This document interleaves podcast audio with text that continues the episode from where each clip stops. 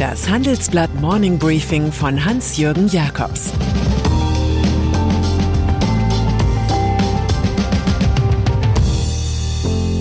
Guten Morgen allerseits. Heute ist Mittwoch, der 18. August, und das sind unsere Themen. Die Friedhofsruhe der Taliban. Heiko Maas, Minister für Äußerstes.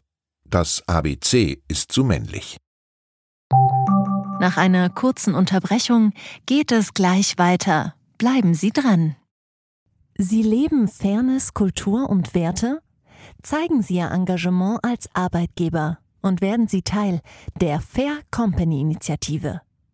Mit der Fair Company Initiative zeichnet das Handelsblatt Unternehmen aus, die insbesondere Berufseinsteigern und Young Professionals ein faires, attraktives Arbeitsumfeld bieten. Zu den entscheidenden Werten gehören unter anderem das Engagement für Mitarbeitende, Diversity und Chancengleichheit, Nachhaltigkeit und gesellschaftliche Verantwortung. Erfahren Sie jetzt mehr unter faircompany.de. Afghanistan. Diese Schimpf- und Schandesache Afghanistan beherrscht auch heute die Schlagzeilen. 20 Jahre lang wussten wir oft mehr über Kundus als über Konstanz. Doch heute wissen wir nichts über das Schicksal all jener, die noch im Land sind und den Westen unterstützt haben. Fatal. Drei Trends zeichnen sich ab. Erstens. Es gibt eine breite Bewegung, die Rettung der Afghanen ohne viel Bürokratie zu vollenden. So fordern 46 US-Senatoren Sonderregeln für eine erleichterte Aufnahme afghanischer Frauen. Das fordern auch deutsche zivilgesellschaftliche Initiativen. Was CDU-Chef Armin Laschet in dieser komplizierten Causa genau will, weiß vielleicht nicht einmal er selbst. 2015 darf sich nicht wiederholen.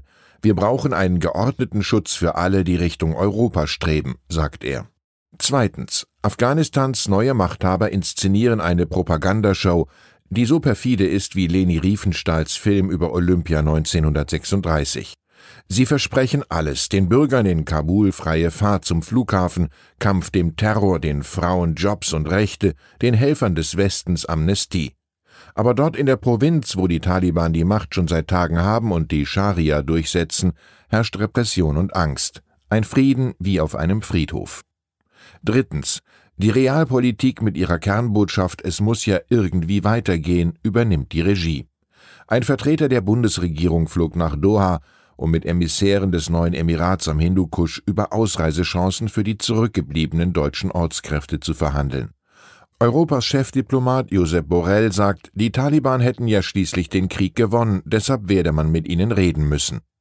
Wir merken uns, das Wort Realitäten bringt nur Idealisten um, Pragmatiker leben damit auf.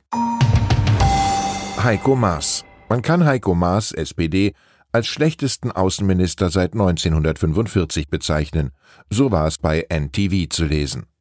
Oder vielleicht kann man ihn den glücklosesten Politiker des Jahres nennen. Stört alles nicht, der Minister des Äußersten bleibt ja im Amt, gibt Fernsehinterviews und agiert als großer Krisenmanager bei der Evakuierung aus Afghanistan.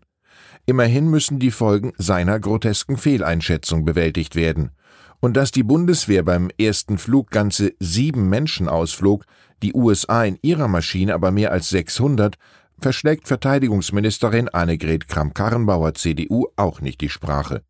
Wenn alle sich irren, muss der Einzelne keine Verantwortung übernehmen, kommentiert unser Politikchef Thomas Siegmund. Praktisch.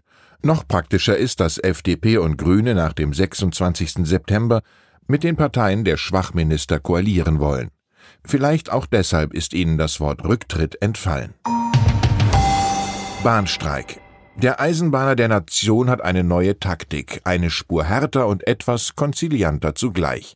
So will Klaus Weselski, Chef der Gewerkschaft Deutscher Lokomotivführer GDL, den Tarifstreit mit der Deutschen Bahn gewinnen. Wir werden die Streiks ausweiten, sagt er einerseits. Aktionen am Wochenende könne er nicht ausschließen. Und dann das Zuckerl für alle, die Gewerkschaft werde Arbeitsniederlegungen etwas früher ankündigen. Ein Vorlauf von nur einem halben Tag ist doch verdammt kurz, dies dämmerte auch den GDL-Chefs. Ein Schlichtungsverfahren ist derzeit reine Fantasie des aus der Versenkung aufgetauchten Verkehrsministers Andreas Scheuer CSU. Die Industrie stellt sich auf Streik ein. Die im Güter- und Personenverkehr hart getroffene Bahn jedenfalls erklärt die GDL-Drohgebärden psychologisch. Weselski wolle einzig gegenüber der Konkurrenzgewerkschaft EVG Boden gewinnen. Die Bahn gibt daher kein neues Angebot ab. Corona. Neuseeland kommt auf die Idee, wegen einem einzigen Corona-Fall einen Lockdown zu verkünden. Von solchen Null-Covid-Träumen sind wir mittlerweile weit entfernt, auch dank Gerichtsentscheidungen, die verantwortbare Freiheit befürworten. So hat nun das Hamburger Verwaltungsgericht dem Eilantrag eines Paares stattgegeben. Es hatte gegen ein Corona-bedingtes Tanzverbot auf seiner für das Wochenende geplanten Hochzeitsfeier geklagt. Die Party soll mit insgesamt 51 Teilnehmern stattfinden, von denen 41 vollständig geimpft sind. Damit handle es sich um eine private Feierlichkeit mit bis zu zehn Personen, so die Richter. Das Argument, vollständig geimpfte Teilnehmer würden nicht mitgezählt. Das für größere Feiern geltende Tanzverbot habe sich für die Hochzeit als unverhältnismäßig und damit verfassungswidrig erwiesen. Ein wichtiges Urteil. Let's Dance. Fischerei. Dorsch und Kabeljau. Beide Namen beschreiben denselben Fisch. Wenn Sie ihn lieben, müssen Sie sich womöglich bald einschränken. In der westlichen Ostsee ist der Bestand des Fisches derart kollabiert, dass eine absehbare Erholung unwahrscheinlich ist. Jedenfalls sind das die Aussagen von Forschern des Zentrums für Erdsystemforschung und Nachhaltigkeit der Universität Hamburg. Der Kipppunkt sei überschritten, schreiben sie.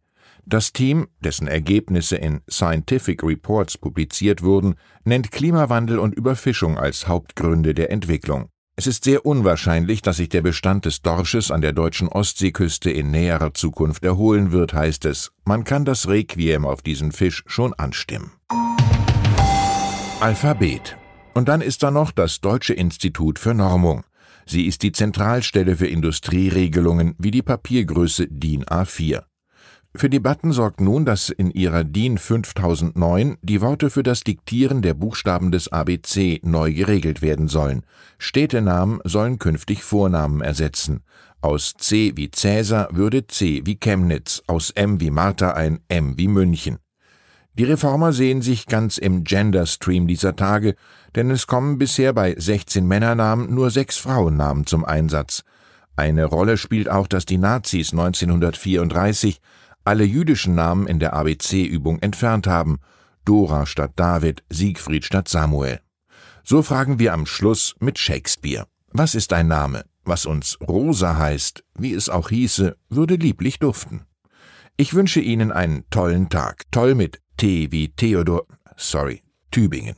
Es grüßt Sie herzlich Ihr Hans-Jürgen Jakobs. Das war das Handelsblatt Morning Briefing von Hans-Jürgen Jakobs, gesprochen von Peter Hofmann. Die deutsche Wirtschaft steht am Scheideweg. Um wettbewerbsfähig zu bleiben, müssen Unternehmen wichtige Transformationen anstoßen. Ab dem 24. April diskutiert die Restrukturierungsbranche Strategien für die Zukunft von Unternehmen. Mit dabei sind unter anderem Dr. Thomas de Maizière, Evelyn Freitag und Professor Dr. Ulrike Malmendier. Mit dem Vorteilscode Restrukturierung24 erhalten Sie 15% Rabatt. Alle Informationen finden Sie auf handelsblatt-restrukturierung.de.